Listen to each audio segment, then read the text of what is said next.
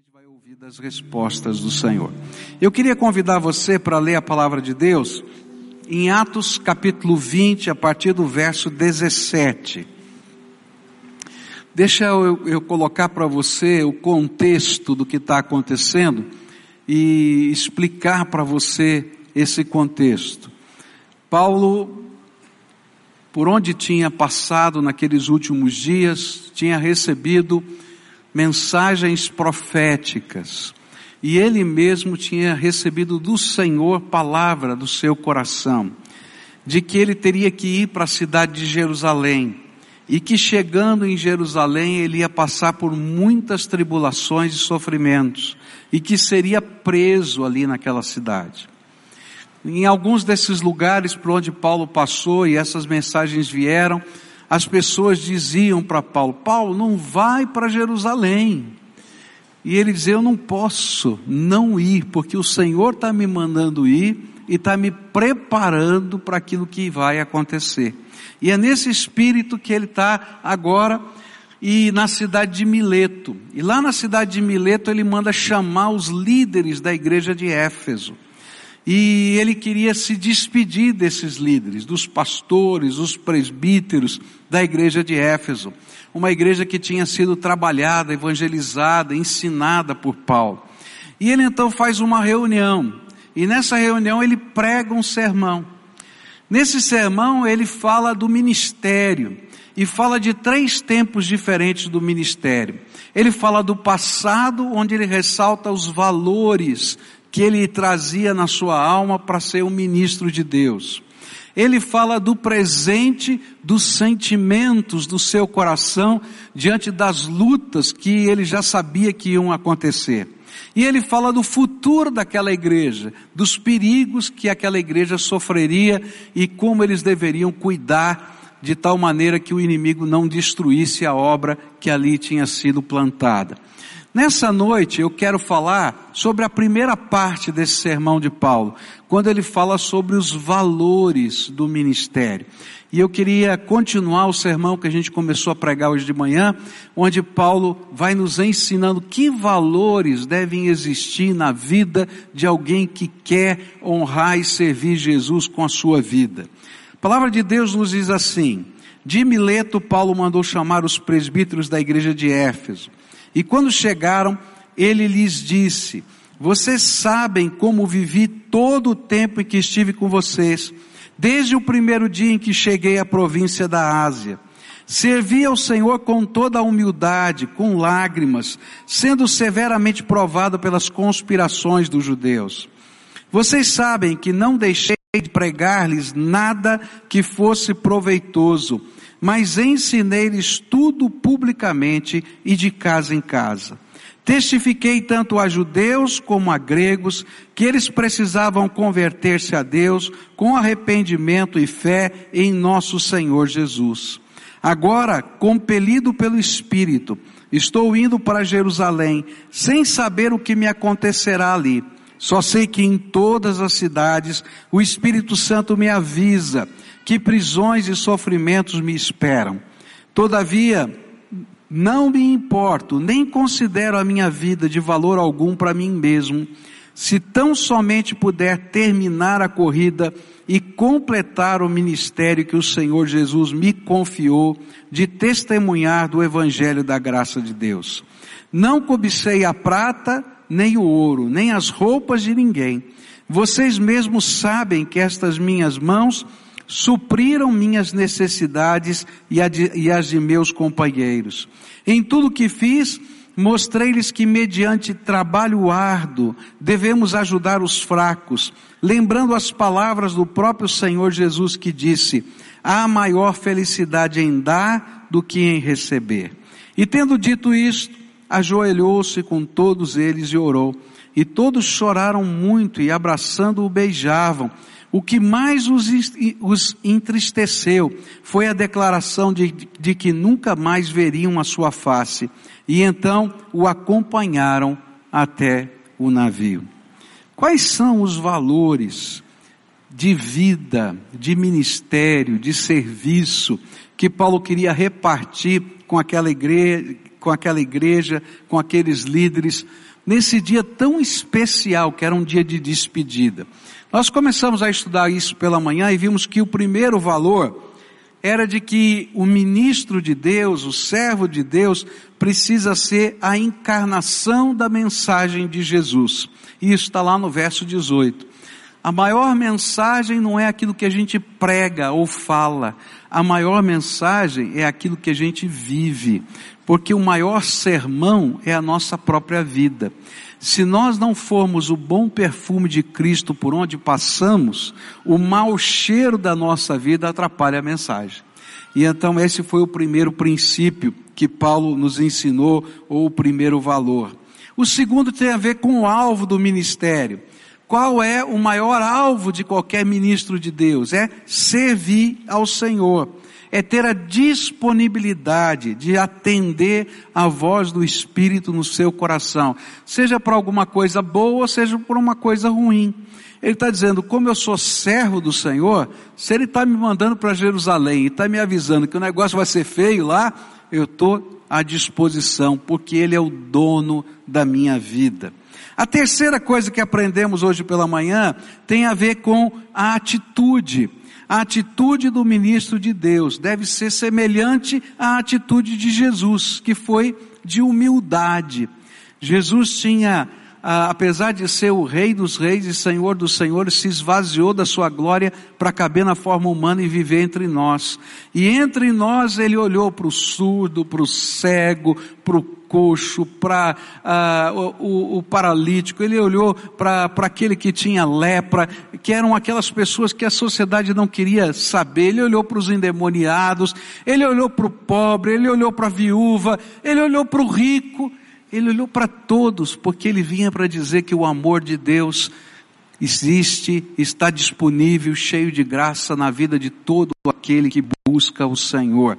E essa era a ministração dele. E a quarta coisa que aprendemos hoje pela manhã foi que para a gente poder viver essa vida no Senhor, nós precisamos aprender a ter uma disposição sacrificial. E ele diz que nem sempre tudo foi um mar de rosas que ele então algumas vezes chorou, que ele com lágrimas serviu. E aí a gente aprendeu hoje de manhã que as lágrimas também têm função na nossa vida diante de Deus. E que Deus usa as nossas lágrimas tanto para burilar a nossa vida, para melhorar a nossa vida, quanto para regar as sementes que a gente está plantando. Mas nessa noite eu queria continuar essa mensagem e queria olhar para um outro aspecto que Paulo vai colocar. Aparece nos versículos 33, 34 e 35. E diz assim: Não cobicei a prata, nem o ouro, nem as roupas de ninguém. Vocês mesmos sabem que estas minhas mãos supriram minhas necessidades e as, de meus companheiros. E tudo o que fiz, mostrei-lhes que, mediante trabalho árduo, devemos ajudar os fracos, lembrando as palavras do próprio Senhor Jesus que disse: há maior felicidade em dar do que em receber. E aqui, Paulo está dizendo que qual era a sua motivação. Existia naquele tempo uma série de pregadores itinerantes. E eles iam de igreja em igreja, de cidade em cidade, e pregavam a palavra. E o grande objetivo de alguns desses pregadores, não de todos esses itinerantes, era grana. Então eles procuravam uma cidade em que pudessem dar boas ofertas, não é? E eles pudessem sair daquele local com boas ofertas e seguir adiante. E Paulo está dizendo assim: olha, quando eu cheguei aí, apesar dessa cidade ser uma cidade rica, uma cidade muito bonita, a cidade de Éfeso, até hoje as ruínas dela são imponentes. A gente pode andar pela cidade de Éfeso, eu tive o privilégio de andar naquela cidade e ver que para a época em que Paulo viveu, havia uma tecnologia, não é? De água dentro das casas, de, de vários, vários aspectos de saneamento público, já naquele momento da história, que era tão difícil. E a gente pode ver tudo aquilo, e havia muito comércio, havia é, muita riqueza, e Paulo disse assim, olha, quando eu cheguei aí, eu não cheguei motivado por aquilo que vocês podiam me dar. Ao contrário, todo o tempo que eu estive aí, eu me sustentei. E foi com um trabalho árduo que eu me sustentei, e não somente me sustentei, como sustentei os meus companheiros de ministério. E se a palavra de Deus foi semeada no coração, foi porque no coração de vocês foi porque justamente havia dentro de mim um desprendimento de entender que eu tinha que colocar não apenas a minha vida no serviço, mas tudo que eu tenho e tudo que eu sou para a glória de Deus. E Paulo vai ensinar para a gente que a motivação do servo de Deus é uma expressão de entrega de desprendimento, de doação. E ele diz assim: há maior felicidade em dar do que em receber. É interessante isso, né? É, outro dia, o meu neto me chamou para almoçar. Vovô, vamos almoçar junto? Falei, vamos. Onde você quer ir? Ah, eu quero ir lá no shopping. Né? E aí o meu neto me levou, eu fui lá no shopping, vi um restaurante, ah, eu vou, vou vamos nesse restaurante aqui e tal, ah, vamos, tal. Aí fomos lá. Do lado do restaurante tinha uma loja de brinquedos. Eu acho que ele não queria almoçar, ele queria passar na loja de brinquedos. Mas o interessante é que, apesar da gente saber disso, quando eu entrei na loja de brinquedo e ele pegou o brinquedo e eu comprei o brinquedo para ele, a alegria dele, o rosto dele, trouxe mais alegria no meu coração do que no coração dele. E é disso que a palavra de Deus está falando. Que quando a gente serve ao Senhor desprendidamente, e a gente entende que o reino de Deus é grandioso, que a gente faz as coisas para a glória de Deus. Então, não é pesado servir ao Senhor. Não é pesado dedicar o nosso tempo ao Senhor, não é pesado dedicar os nossos talentos ao Senhor, não é pesado dedicar o nosso dízimo, as nossas ofertas, porque quando a gente vê a obra de Deus crescendo, pessoas sendo abençoadas, gente sendo transformada, milagres de Deus acontecendo, gente, não tem maior alegria, não tem maior alegria. A gente vê o resultado daquilo que a gente está fazendo. E esse desprendimento tem que ser parte da essência de quem nós somos. Ora, se nós temos que ser parecidos com Jesus, e Jesus desceu do céu, se esvaziou da sua glória por toda a eternidade, não foi por um período não. Ele se fez homem, e a palavra de Deus diz que esse foi um fato irreversível. Ele vai continuar encarnado por toda a eternidade e nós teremos um corpo ressurreto à semelhança do corpo ressurreto de Jesus por toda a eternidade. Ele desceu à cruz do Calvário.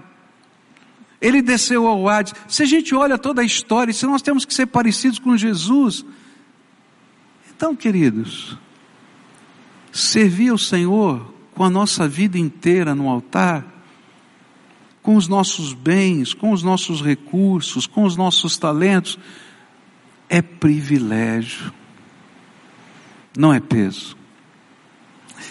E se for peso, Deus não aceita.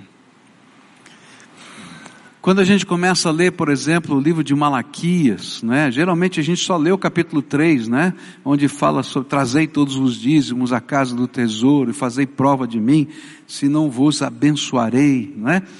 Mas se a gente começa a ler o capítulo 1, o capítulo 2 de Malaquias, é incrível. O profeta vai dizer, em nome de Deus, ele pergunta: no que eu tenho sido pesado a vocês? Se me servir é pesado, fecha o templo, é melhor fechar, fecha logo. Porque aquilo que não é feito com uma expressão de amor não tem significado. Mas quando a nossa vida é uma entrega de amor a Jesus, então não é pesado é motivo da nossa alegria e do nosso prazer. E o que Paulo está dizendo é que um servo de Deus é aquele que entendeu a grandeza do que ele nos deu. E então não toma para si e nem guarda escondido alguma coisa, porque tudo já foi colocado no altar de Deus. Eu acho bonita a história da multiplicação dos pães. Porque na multiplicação dos pães aparece uma criança.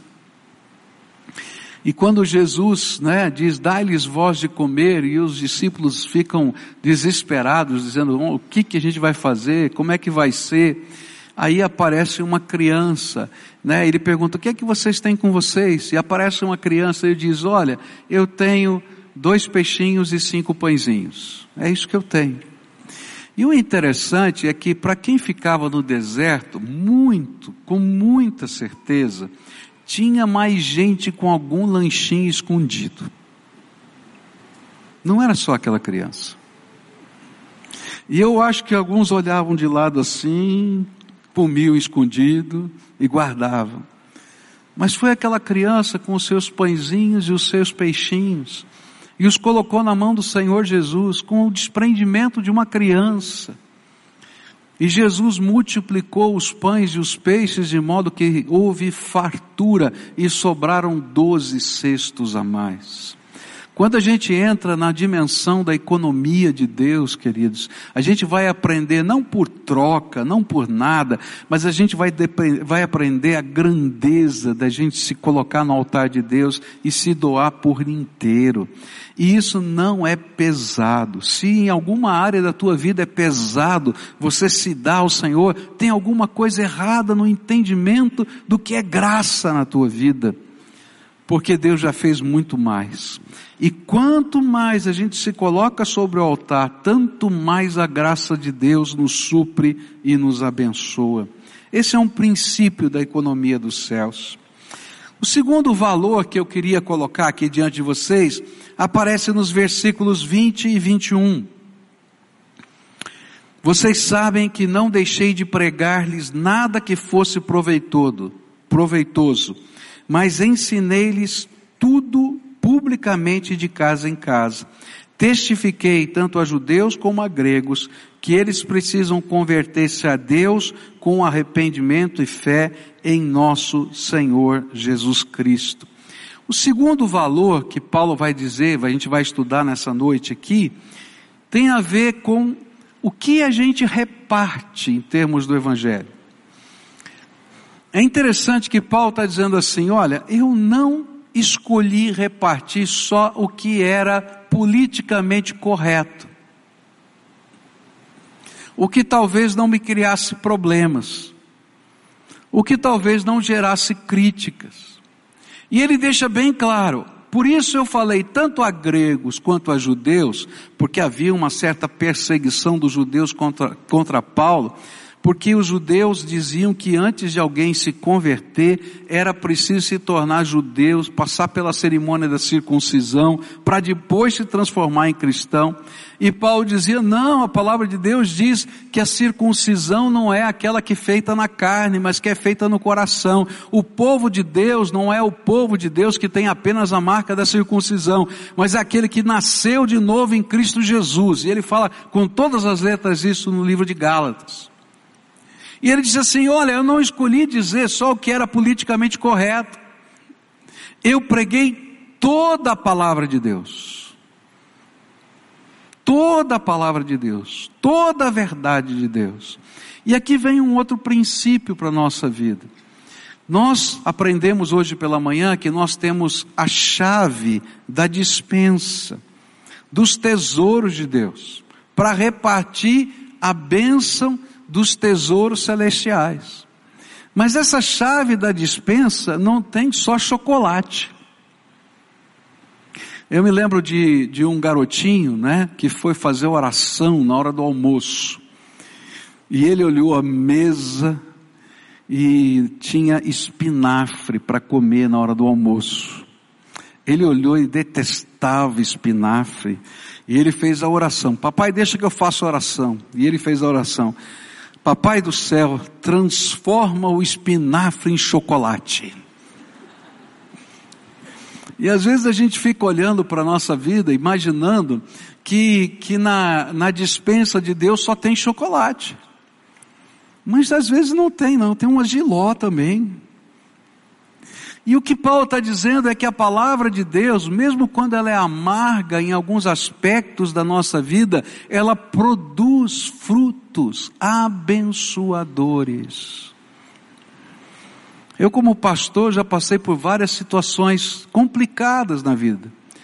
De ter que admoestar, de conversar, de apresentar a palavra de Deus do jeito que ela é, para pessoas que me são muito caras, muito amadas, muito queridas, muito amigas. E às vezes dizer assim para aquelas pessoas amadas: você está vivendo assim, e aquilo que você está vivendo não é bênção para a tua vida.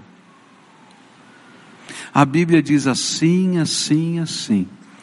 Eu amo muito você, mas como servo de Deus, eu não posso deixar de falar isso para você, porque Deus vai pedir contas disso para mim, porque eu sou aquele que discipula você, que te ensina. E sabe, é interessante o que acontece, porque quando as pessoas sabem que a gente ama, que a gente tem interesse verdadeiro e genuíno, espiritual pela vida dessas pessoas. Até as coisas mais complicadas, quando ditas, ainda que doam no coração, ainda que gerem lágrimas, elas são abençoadoras. E eu já vi tanta gente mudar. Mas já vi também gente se afastar. Mas esse não é o meu problema. O meu problema é, como servo de Deus, não perder a visão e nem negociar os valores do reino de Deus. O que a Bíblia vai ensinar é que eu tenho que amar incondicionalmente. Então, se existe um problema na sua casa, com o seu filho, com a sua filha, com, com alguém querido seu, ame incondicionalmente. Ame, ame e não deixe de amar e demonstre o amor. Mas você não precisa, porque ama, concordar com os pecados. E a gente vai pontuar, dizer: olha, isso é uma coisa que me machuca, porque eu não concordo com isso. Todavia, vou continuar te amando. Até o momento em que os seus olhos possam ser abertos. E sabe quando a gente faz isso, a palavra de Deus diz que se a gente consegue mover o coração daquela pessoa, a gente ganhou aquela pessoa outra vez para o Senhor. Se não consegue, a gente continua orando para que de alguma maneira ao longo da vida Deus possa trabalhar a vida daquela pessoa e ela possa voltar para o Senhor. Sabe, às vezes a gente escuta o que Deus tem para falar e Deus fala primeiro no coração da gente. A primeira pessoa a falar é Jesus, o Espírito Santo de Deus. Todo mundo sabe o que é certo e o que é errado, porque o Espírito de Deus testifica, especialmente se você diz que teme a Deus. Mas à medida em que a gente vai rejeitando a voz do Espírito, o nosso coração vai se endurecendo. E à medida em que o coração se endurece, a gente para de ouvir a voz interior do Espírito. E então Deus levanta pessoas que vêm e falam diretamente. É uma palavra profética de Deus, é a palavra das Escrituras, de confrontação. para que a gente não diga que foi apenas a voz interior que silenciou, porque a voz de Deus não para. E quando a gente não quer ouvir a voz que vem através de pessoas que nos amam e confrontam, Deus vai continuar falando, mas aí Ele vai pegar a vida da gente, as circunstâncias da vida. E queridos, a vida quebra a gente ao meio. Para ver se em algum momento a gente volta aos pés de Jesus para dizer: tenha misericórdia de mim, Senhor, porque eu preciso da tua graça outra vez. Por isso, Paulo está dizendo: olha, um valor da minha vida ministerial, do meu serviço, é não deixar de falar, de abençoar as pessoas com tudo que é proveitoso que vem da palavra de Deus seja com gosto de chocolate ou seja com gosto de giló. Tem gente que gosta de giló, né? Então, talvez seja mais gostoso o giló para essas pessoas. Mas tem gente que não gosta, como eu, né? Então aí fica estranho o sabor. Próximo valor que a gente vai aprender aqui na palavra de Deus aparece no versículo 24. Todavia não me importo, nem considero a minha vida de valor, algum para mim mesmo, se tão somente puder terminar a corrida e completar o ministério que o Senhor Jesus me confiou de testemunhar do Evangelho da graça de Deus. O próximo valor é que a mensagem é o testemunho do Evangelho da graça e ela vale mais do que a nossa própria vida. É isso que Paulo está falando. Paulo está dizendo assim: olha, eu sei que estou indo para Jerusalém e sei que vou enfrentar uma luta muito grande. Eu vou porque Jesus é o meu Senhor. Mas eu vou porque eu sou mensageiro do Evangelho da Graça. E ele já me falou que eu vou levar esse evangelho a Roma e que vou levar esse evangelho à Espanha.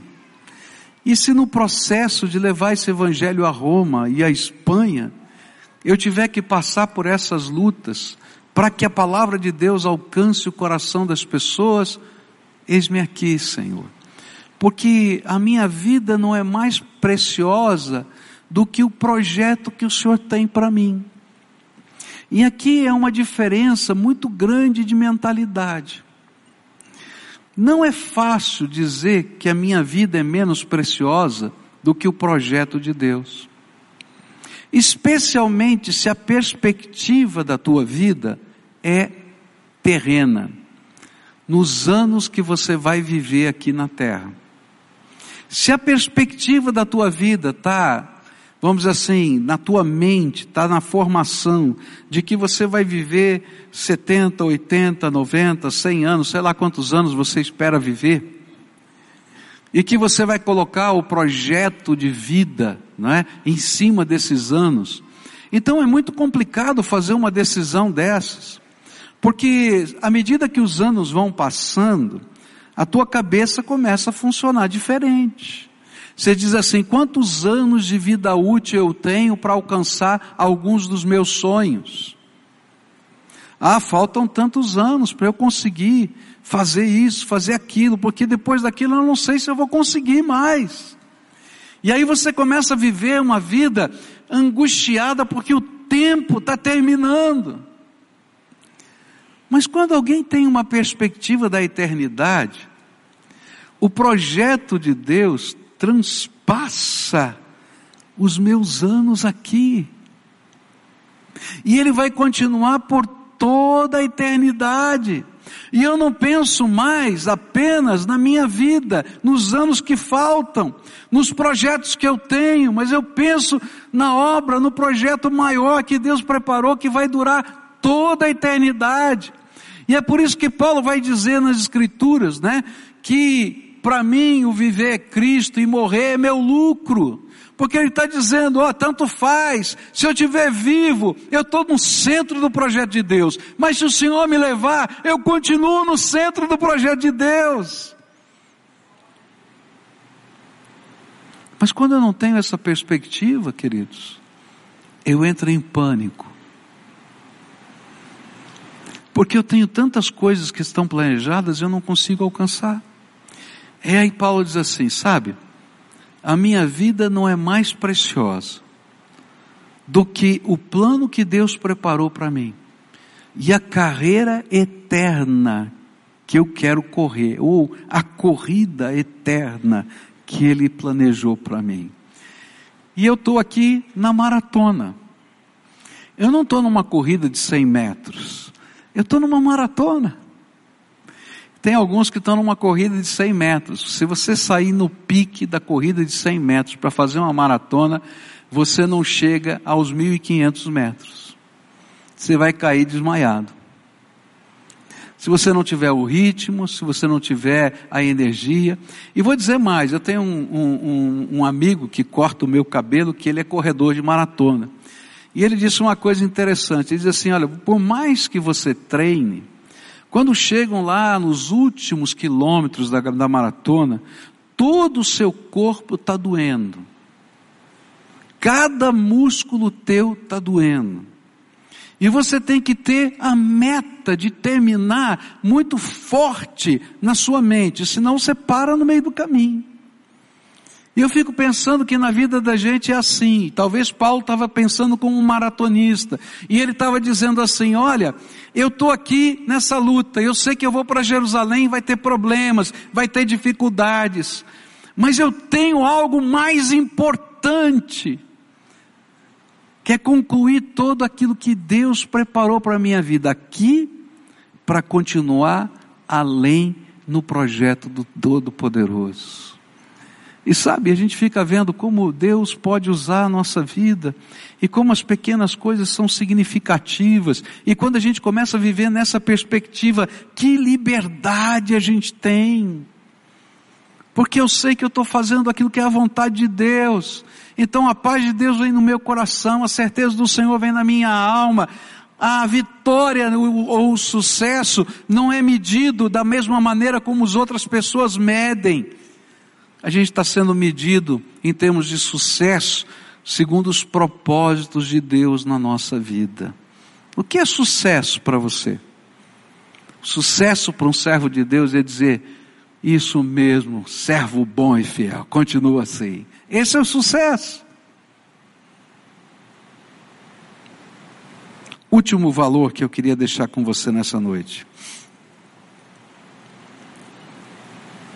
Jesus é o bem maior. E sem esse bem maior a gente não pode fazer nada. Mas o bem maior nos ensina que a gente tem um pedaço maravilhoso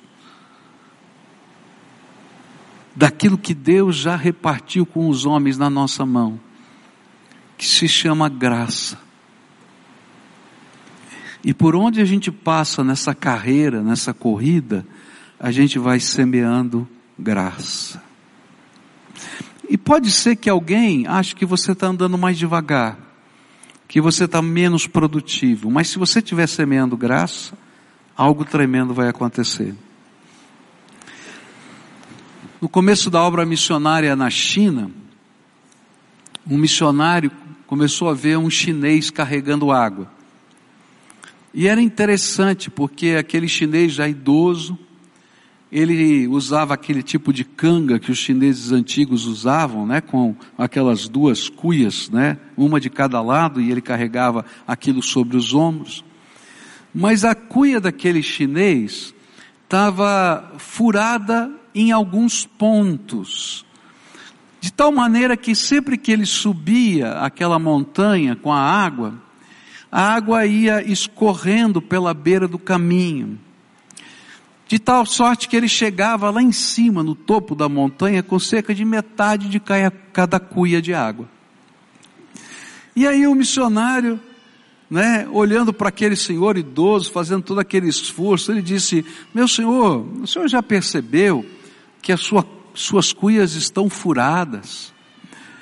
Será que não era melhor a gente trocar as cuias para que o Senhor pudesse chegar com a água toda.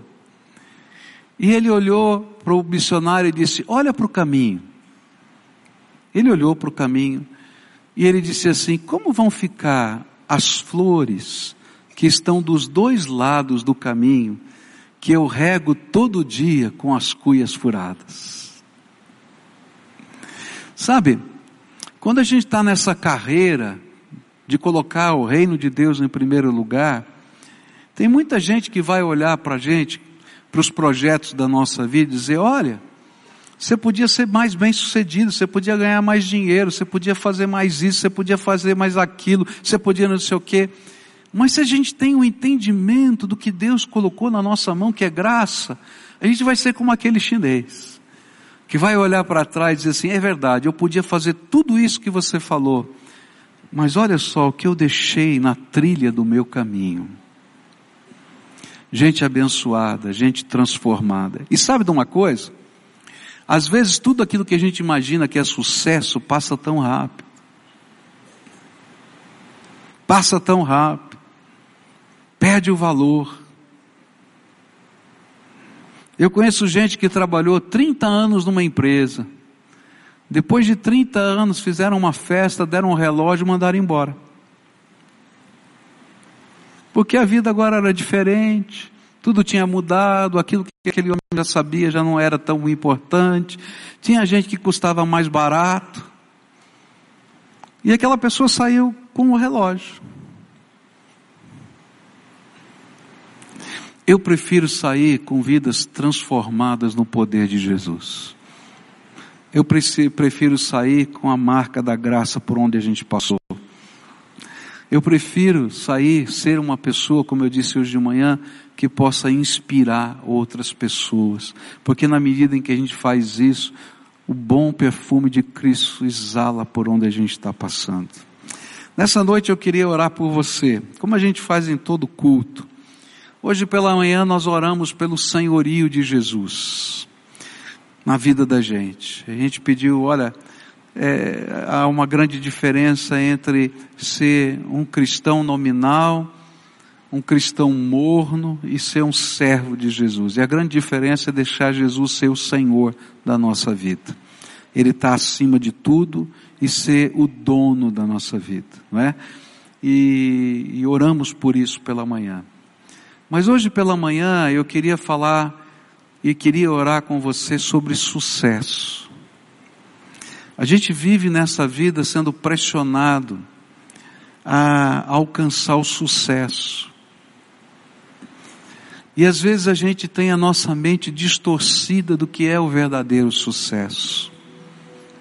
E a gente está correndo para tantos lados, queridos. Eu quero dizer para você que não há nenhum pecado, nada de errado em você ser bem sucedido na sua carreira, em você alcançar ou galgar lugares na sociedade, desde que a sua perspectiva de prioridades não mude. Mas se na busca do sucesso, a tua perspectiva de prioridades tem mudado, então o que parece ser sucesso é fracasso. Eu preguei no funeral do meu pai, um sermão muito difícil de pregar. O tema do sermão que eu preguei no funeral do meu pai foi o fracasso do sucesso e o sucesso do fracasso. Isso gerou até um problema de família, você pode imaginar. E quando eu preguei aquele sermão, eu contei um pouquinho da história do meu pai. Eu nunca vi alguém mais inteligente e criativo do que o meu pai. Talvez eu seja suspeito para falar isso. Ele era um homem de criação, de marketing, homem de grandes ideias, de grandes projetos. O homem que dedicou a sua vida inteira para uma única empresa. Mas na busca do sucesso, a sua família fracassou. Na busca do sucesso, a gente perdeu o contato. Foi tão difícil que num determinado momento da vida, por coisas bobas, simples, até por cuidado dele, de se proteger de algumas coisas, eu como filho, o único contato que tinha do meu pai era o telefone do seu escritório. Eu não sabia nem o endereço da casa do meu pai. E para mim foram anos de fracasso, como família, como pai. Mas de repente, meu pai saiu daquela empresa, montou uma consultoria, e a ilusão da, da consultoria e do sucesso passaram muito rápido. E ele ficou sozinho. E eu me lembro de um dia, perto do Natal, que ele ligou para mim e a gente podia perceber que ele tinha tomado álcool e estava bem alto. E ele disse: Filho, o que é que você tem contra mim? Por que, que a gente está tão distante? E aí, naquele momento, não dava para conversar, marcamos um encontro. Não na casa dele, porque ele nunca marcou na casa dele. E Fomos a tomar um café juntos. E aí começamos a conversar. E eu disse: Pai, eu não estou distante. Mas o senhor já percebeu que o senhor nunca deu o endereço da tua casa para mim? E o senhor nunca me deu liberdade de visitá-lo na sua casa? E aí a gente começou a fazer concertos e acertos. E aí começou uma nova etapa da vida dele, em que ele não tinha toda a projeção social, não tinha toda a importância comercial, nem grana direito tinha. Naquela época, para que ele pudesse ter um plano de saúde, eu comecei a pagar o plano de saúde dele, porque ele não tinha recursos para isso. Mas esse foi a época em que parecia um fracasso, mas que ele era um sucesso. Tanto para mim, como para os meus irmãos e para toda a casa. Nessa noite eu queria conversar com você sobre isso. O que Paulo está ensinando para a gente com esses valores é o significado do sucesso. Às vezes a gente é tão embalado pela vida e a gente se perde. E aí o sucesso vira fracasso. E aí Deus tem que mexer na nossa vida, dar uma grande chacoalhada, para a gente entender que no fracasso às vezes a gente vai encontrar o verdadeiro sucesso. Mas não precisa ser assim. Porque o Senhor quer colocar em equilíbrio a nossa vida. E quando Ele coloca valores para nós, Ele está dizendo: coloque em equilíbrio a tua vida. E deixa eu te ensinar a ser o homem, a mulher, que nos meus olhos, que diante de, da minha visão, da minha perspectiva, de fato seja um sucesso. Tua empresa vai passar, mas teus filhos não vão. Os teus títulos vão ficar, sei lá onde, depois que você morrer.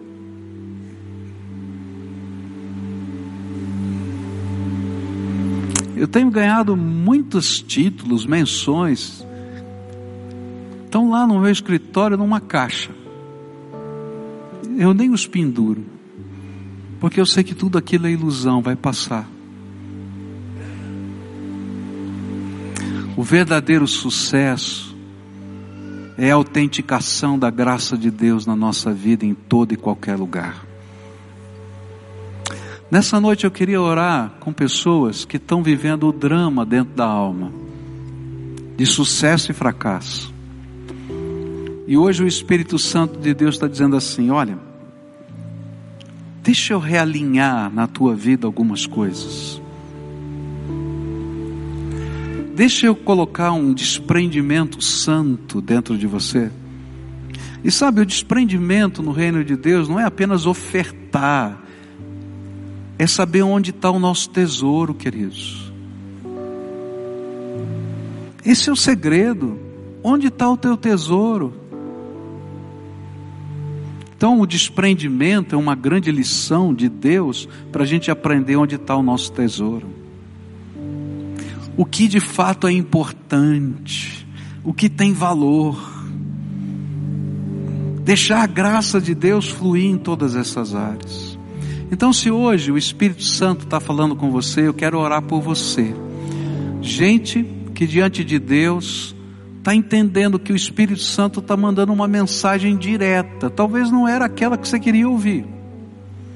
Mas como a gente tem que pregar toda a palavra de Deus, o chocolate e o giló, talvez essa seja giló para você.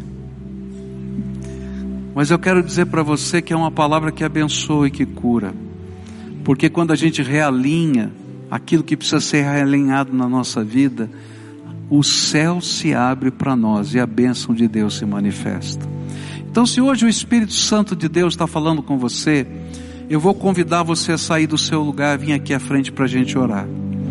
E eu vou dizer para você: olha, eu quero falar isso para homens, mas eu quero falar para mulheres. Hoje, no mercado que a gente vive, as mulheres são tão pressionadas de tantas maneiras Vamos descobrir o que de fato é sucesso para você, mulher. O que de fato é sucesso para sua casa. Isso, querido, pode vir. Quem mais o Senhor está chamando? Vem para cá. Talvez um jovem, talvez uma família inteira que o Senhor está dizendo: ó, precisamos reorganizar a nossa vida. Tem valores aqui que a gente tem que acertar. Vai chegando aqui, se o Espírito Santo de Deus está falando com você e você quer responder à voz do Espírito, deixar Ele tratar a tua vida. Esse é tempo de Deus no nosso coração, na nossa vida. Isso pode vir em nome de Jesus. Para que o teu sucesso não seja fracasso. E nem o seu fracasso precise ser um sucesso. Mas que haja equilíbrio na nossa vida. E a gente possa aprender nas pequenas e nas grandes coisas que o Senhor quer fazer. Louvado seja Deus. Louvado seja Deus. Isso, pode vir, querido, pode vir em nome de Jesus. Pode vir. Oh, Senhor.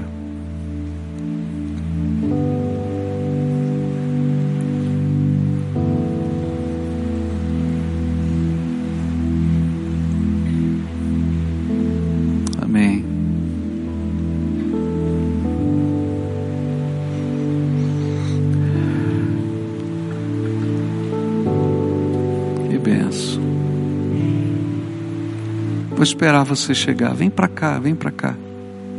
A gente vai orar juntos aqui. Olha, essa oração custa caro. Não é que você vai pagar alguma coisa para mim, não, não é nada disso. Ela custa caro porque você vai ter que fazer algumas entregas para Deus. E eu vou dizer para você, tá? Você vai fazer a entrega hoje e amanhã o ritmo da tua vida, as coisas que acontecem no dia a dia, vão te fazer esquecer essa entrega que você está fazendo aqui hoje.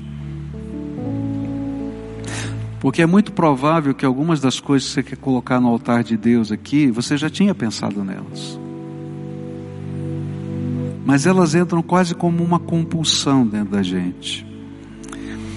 Então eu quero dizer para você de um segredo, tá? Antes de começar o teu dia, antes, você vai colocar isso na tua agenda, antes de você começar o teu dia, antes de você olhar no teu telefone, antes de você ir para o teu trabalho, você vai começar entregando o teu dia para Jesus e pedindo para Ele falar para você o que é prioridade na tua vida. Porque se ele não falar outra vez e outra vez e outra vez, você vai voltar tudo de novo. E vai botar os pés pelas mãos outra vez. E quando a gente faz isso, o Espírito Santo nos dá liberdade. E ele começa a tocar o nosso coração e dizer: Olha, volta lá, resolve o que você deixou para trás. Volta lá, pede perdão. Volta lá, começa de novo. E aí a gente deixa o Espírito de Deus fazer as transformações na vida da gente, tá? Então, vai custar caro, porque você vai ter que escolher algumas coisas. E você vai ter que depor algumas. para que outras que são mais preciosas, mas que às vezes não estão no lugar correto, assumam esse lugar. Você vai ser criticado, tá? Porque o mundo de hoje está pouco ligando com os valores que eu falei aqui. Só que ele está sofrendo, angustiado pelos caminhos da vida. Então escolha o melhor para você todo dia. Deixa Jesus te ajudar, tá? Realimenta esses valores com a palavra de Deus. Então, se você não tem uma Bíblia, eu vou te dar uma Bíblia. Se você já tem uma Bíblia, espero que seja uma que você entenda. Se você não entende, eu quero te dar uma que está numa linguagem simples para você entender. Mas deixa a palavra de Deus fluir dentro de você, porque os valores estão na palavra. E o Espírito ministra na nossa vida. Sabe, você não precisa de que alguém outro além do Espírito Santo de Deus esteja ensinando você a viver um dia de cada vez. Por isso a gente se coloca na mão do Pai, tá bom? Vamos orar por isso? Então a primeira oração é sua. Confessa para Jesus o que está fora de ordem nos valores, nas buscas, nos sentimentos, Coloca. Olha, está invertido isso aqui, está quebrado aquilo. Aí pede para Deus te dar uma estratégia de reconstrução. Se é um pai junto com o filho, talvez vocês possam dizer qual vai ser o nosso tempo, pelo menos uma vez por semana, só para a gente jogar a conversa fora e um abençoar a vida do outro com aquilo que a gente tem dentro da alma se é marido com mulher, como é que a gente pode construir algo novo? Como é que a gente pode investir um no outro? Pede para Deus.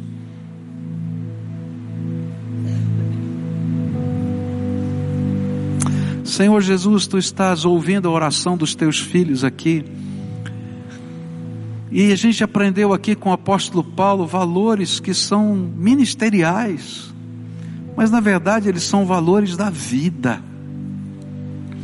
E eu quero te pedir que nessa hora, o teu Espírito Santo seja derramado poderosamente sobre esses teus filhos, e que haja iluminação na mente deles às vezes o inimigo coloca uma venda que nos cega, que não permite que a gente enxergue aquilo que o Senhor tem de melhor para nós.